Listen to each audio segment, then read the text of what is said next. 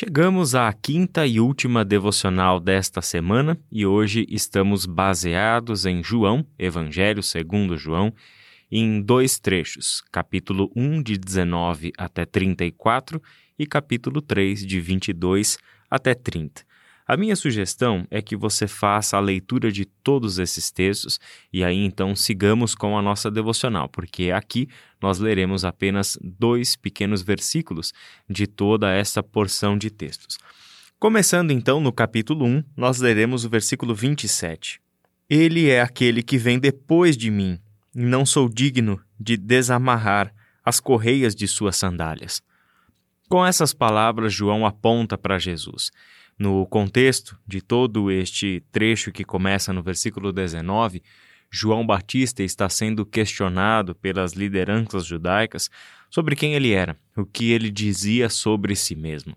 João repetidas vezes afirmou que ele não é o Cristo, não é Elias, nem nenhum dos profetas.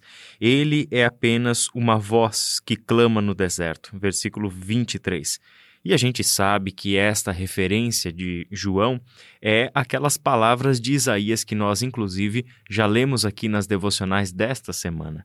As palavras de Isaías se cumprem na pessoa de João e João tem consciência disso. Ele afirma ser a voz que clama no deserto. Ele está ali na atividade de fazer aplainar os caminhos para a chegada do Messias, o Filho de Deus. Por isso, todo o ministério de João é fruto de uma perfeita consciência que ele tem de si e do seu ministério, de quem ele é e de qual é a sua missão, a sua razão de ser. João não reivindica ser algo além do que verdadeiramente ele é, tampouco almeja ser grande, almeja ser conhecido.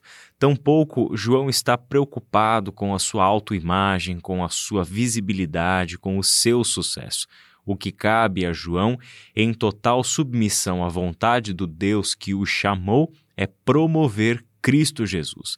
Ele apresenta Jesus como o Cordeiro de Deus que tira o pecado do mundo. João está certo de que aquele a quem ele aponta, para quem ele prepara pessoas, é o Messias, o Filho de Deus. E isso está presente logo nos versos finais deste primeiro bloco de textos que nós lemos hoje. Ele aponta, ele testifica que Jesus, aquele que está por vir, é justamente o Filho de Deus. Tudo isso que nós vemos com João aqui é mais uma vez demonstrado no capítulo 3.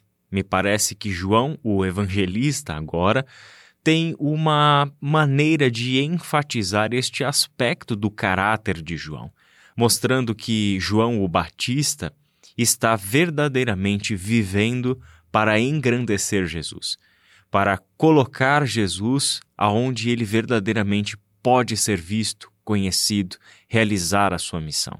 João não quer nada para si, até mesmo quando os seus próprios discípulos propõem uma rivalidade entre ele e Jesus até mesmo quando os discípulos de João Batista tentam fazer com que João sinta um certo ciúmes ou inveja de Jesus porque ele ganhava popularidade, porque Jesus estava começando a chamar pessoas para si e João perdendo seguidores, porque os seguidores de João agora acompanhavam Jesus, nem mesmo nestas circunstâncias, naturalmente, humanamente falando, né?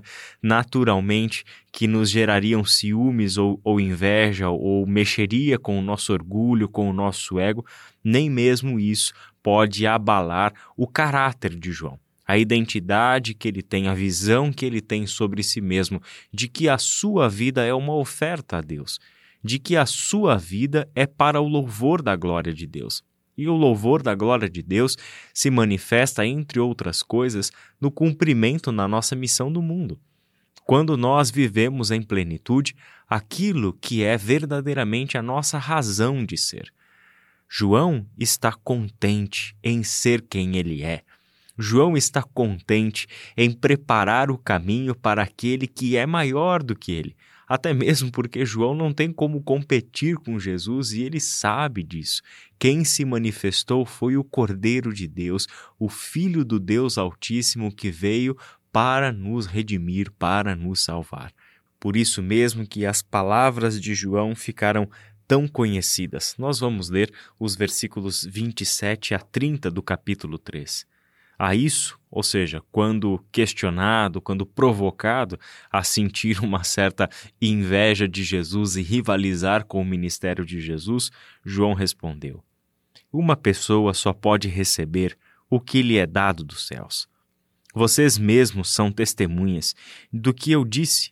Eu não sou o Cristo, mas sou aquele que foi enviado adiante dele. A noiva pertence ao noivo, o amigo que presta serviço ao noivo e que o atende e o ouve, enche-se de alegria quando ouve a voz do noivo. Esta é a minha alegria que agora se completa. É necessário que ele cresça e que eu diminua. Meu irmão, minha irmã, que neste tempo de advento aprendamos com João o nosso lugar no reino de Deus. Que a vida dele siga sendo para nós um exemplo de humildade, de conhecimento de quem se é em Cristo Jesus. Que de uma vez por todas João Batista nos ensine que Jesus Cristo não é um trampolim para o nosso sucesso. Que Jesus Cristo não representa um ser poderoso capaz de nos ajudar a pular as etapas na vida para alcançar os desejos do nosso coração que tanto queremos. Jesus Cristo não é um cartão de crédito ilimitado para que eu compre e me sinta realizado consumindo as coisas e obtendo os bens que eu tanto desejo. Jesus Cristo não está aí para que nós façamos sucesso em nome dele, usando o nome dele, usando os recursos dele e o poder dele. João nos ensina o que cabe a absolutamente toda pessoa cristã ocupe ela hoje uma posição de liderança já na Igreja de Cristo ou esteja começando, dando seus primeiros passos na fé cristã. O que cabe a nós é entendermos que Jesus é Cristo e é Senhor. Ele é o Rei Todo-Poderoso. Ele é o único digno de todo louvor, honra e glória. O que cabe a nós é dar a nossa vida para que ele seja conhecido, porque ele é quem salva, não nós. Deus está envolvido na história em um grande plano de salvação, redenção, libertação, reconciliação. Em nós mesmos, não temos o poder para fazer nenhuma dessas coisas.